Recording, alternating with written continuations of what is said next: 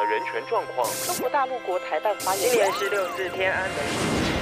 从新闻看见真实的中国，欢迎收听《中国这一刻》。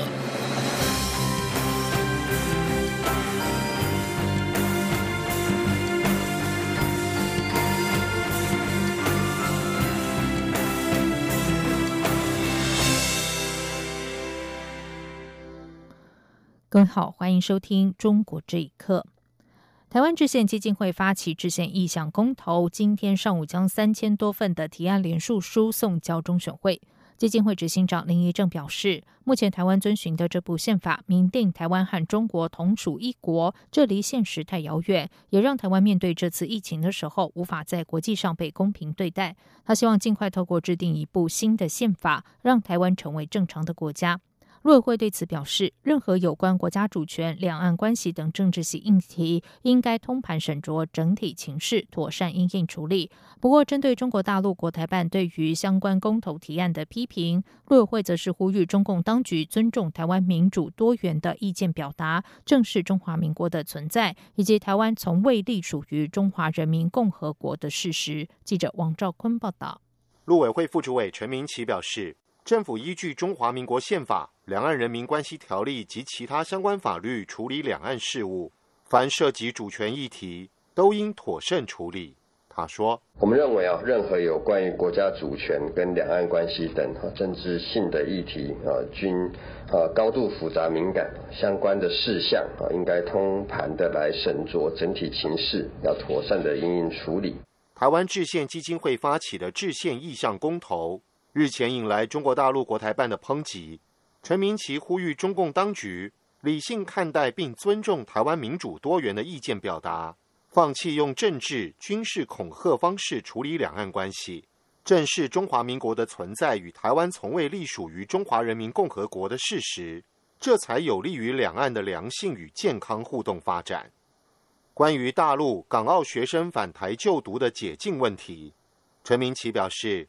政府对陆港澳生的管理限制是基于整体防疫考量，不是我们所愿。因此，相关返台时程应由中央流行疫情指挥中心依其专业作出判断。至于目前采取的远距教学做法，陈明奇以自己目前在大学教书的经验表示，他与学生透过远距教学沟通，其实并没有什么太大的障碍。此外，台湾人任职于中共党政军相关机构的惩处与查处情形，陈明奇指出，目前已裁罚三十七人，而正在了解查处的人数，包括上海东方卫视驻美记者张金义在内，则有八十六人。陈明奇另表示，这都是近三年来开始陆续查办的。中央广播电台记者王兆坤台北采访报道。中国全国人大常委会二十九号宣布，受到武汉肺炎疫情延宕两个半月的全国政协人大会议，敲定在五月二十一号和二十二号于北京召开。学者分析，疫情、经济和人事动向会是这次两会的三大看点。请听以下的报道：原定三月初举行的全国政协与全国人大两会，因为武汉肺炎疫情延后举行。新华社报道。政协全国委员会日前在北京召开，建议全国政协会议于五月二十一号召开。人大常委会也表决通过，全国人大会议将于五月二十二号在北京召开。香港媒体报道，港区人大常委谭耀宗引述委员长栗战书在会议中指出，本次两会的重点在于落实防疫、保持经济、全面脱贫以及公卫立法。北京清华大学政治学系前讲师吴强接受自由亚洲电台访问时表示：“现在中国的疫情尚未结束，当局此时急于召开会议，其实是想稳定民众的信心，并确保全国复工顺利进行，国家经济得以发展。”吴强说。实际上是把这个会议变成一个庆功的大会，通过人大代表、通过政协委员的这么一个会议，来对政府过去四个月以来的这种抗疫做一个全面的肯定的。即便现在很多地方是没有完全的清零，呃，那恢复社会生活生活对他们来讲是很重要的。他们要表明这个疫情其实没有对社会、对经济造成。大的冲击或者动摇。两会是生活恢复正常的一个重要的标志。台湾政治大学国家发展研究所教授李友谈表示，这次疫情习近平没有处理好。另外，之前的中美贸易战、香港反送中、台湾大选、民进党大胜，也都处理失当。习近平面临的压力应该不小。有没有进行安排接班人的布局，也会是两会的一大看点。他说。一个可能性就是，如果外部压力很大，让习近平承受不住，他安排接班人，然后以退为进，啊，来让他二二零二二年来来下庄了。但是接班人他们还有五中全会跟六中全会才会定案呢，所以这个是诶不进来这一次就就看得出来。但是有人提提出来说，他们可能安排接班人是陈明尔跟胡春华。不过，台湾大学政治学系名誉教授明居正则认为，这次两会应该不会触及接班问题，因为共产党只会展现强硬的态度，软弱等于内部出现了问题。在台湾的中国大陆意见人士龚宇健受访时表示，从中国共产党历史来看，公开开会不会解决任何问题，都是私底下解决。可以预见，今年两会即便有疫情的阴霾，还是会开成一个团圆胜利的大会。央广新闻整理报道。中新社今天报道，由于受到武汉肺炎疫情影响，中国决定取消今年的博鳌亚洲论坛年会。中国主办的博鳌亚洲论坛意图媲美每年在瑞士举行的世界经济论坛。今年博鳌论坛原定三月二十四号到二十七号举行，但因为疫情严峻，而在三月初宣布延后。中国今天宣布，今年将不再举行这项论坛。主办单位表示，由于武汉肺炎疫情仍然在全球蔓延，为了配合国际社会的防疫措施，保障与会代表的健康和安全，博鳌亚洲论坛理事会经过慎重研究，决定二零二零年不举办年会。中共官场人事异动，司法部长傅政华因为已届退休年龄，安全卸任养老。中国全国人大常委会会议二十九号表决通过，任命辽宁省长唐义军接任。傅政华被视为当年七零九大抓捕的始作俑者，而七零九案的涉案律师认为，当局对律师的管控不太可能因此放宽。而傅政华到底应该在七零九案中负起什么责任，日后自有公论。请听以下的报道：六十五岁的司法部长上周卸任司法部党组副书记，二十九号又卸任中共司法部长一职。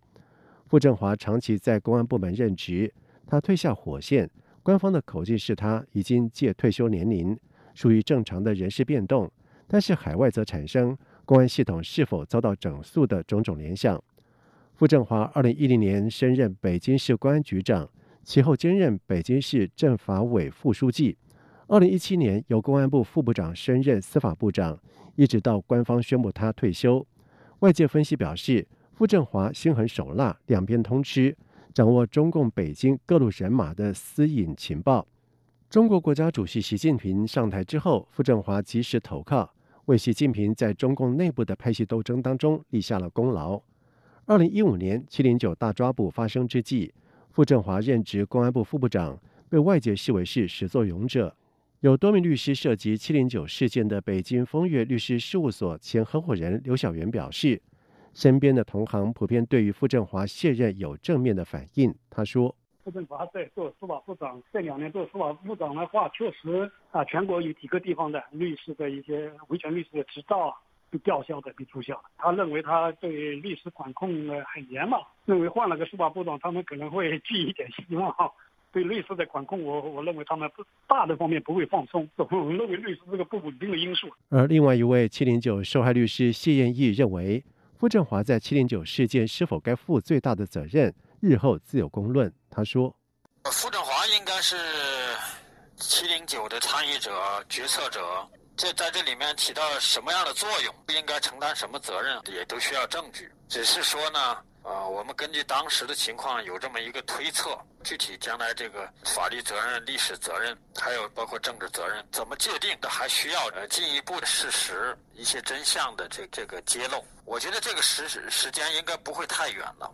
近期中国官场的人事变动涉及不少习近平的亲信，除了被任命为司法部长的唐义军，还包括了不少部委以及地方的首长。而目前兼任国务院港澳办主任的全国政协副主席夏宝龙，也是习近平的旧部。央广新闻整理报道。武汉肺炎疫情的吹哨人李文亮过世之后，被共青团中央授予最高荣誉的中国青年五四奖章，同时还登上了《环球人物》杂志五月号的封面。李文亮从生前被官方称为造谣者，到改追封为优秀青年烈士。北京清华大学教师郭于华认为，中国官方对于李文亮的追封是刻意淡化旧责，并且试图笼络人心。请听以下的报道。即将发行的《环球人物》杂志五月号，以穿着白袍的李文亮医生的画像为封面。杂志里一篇专访李文亮父母及妻子的人物特稿，已经先在网络上曝光。内容分成四个部分：爱妻子、爱生活、爱医学、爱国家。其中爱国家的章节被大幅渲染。李文亮第一次登上中国官媒，是因为散播武汉肺炎疫情，成为八名造谣者之一。他于去年十二月下旬在微信群里告知同事们要小心不明肺炎。而遭警方训诫，其后被中国官方以八名散播谣言者被查处。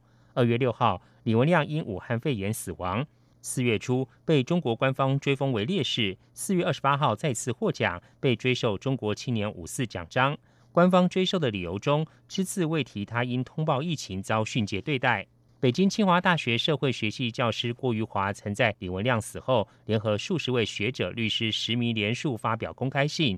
要求国家开放言论自由，释放因思想、言论、信仰遭刑罚的公民。郭余华告诉自由亚洲电台，这些中国官方对于李文亮的追封，是忽视了中国治理结构上的根本问题，刻意淡化了旧责以及对言论自由管控的讨论。郭余华说：“追封根本就没有任何意义。”那你与与其这样追风，你不如公开的、直截了当的道歉、承认错误。派出所能做这样的事儿吗？能上央视去什么认错吗？这种用这个东西笼络人心，一点意义都没有。郭余华表示，时间过了就淡忘了，中国社会忘记太多重要事件。很难有改变，我觉得大家出于当时的这种，因为他的去世，大家心痛、愤怒。时过境迁，就大家就会很多东西会淡忘。其实中国社会已经淡忘的东西太多了，成百上千万人的死亡都没被记住，都不甚至被很多人不知道，甚至被很多人故意不知道。我不知道说什么，我就没什么可说的，我就觉得。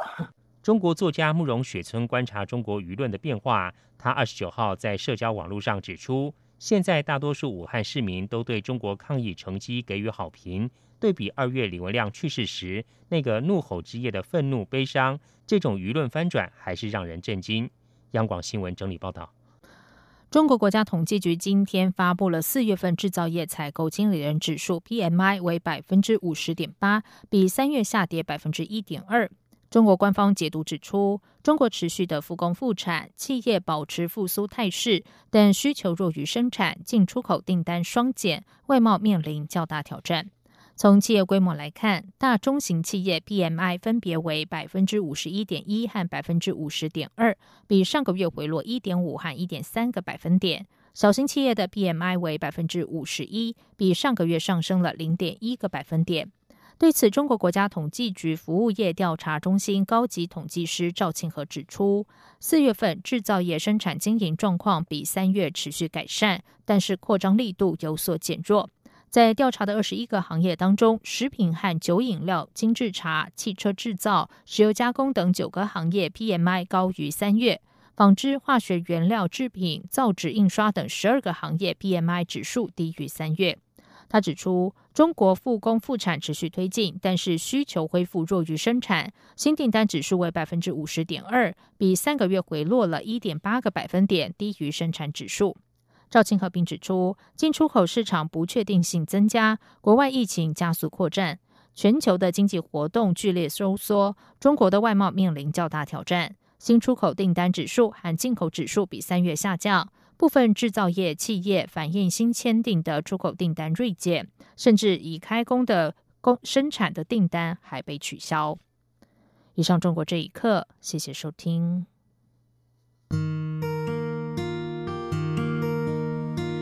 无限的爱向全世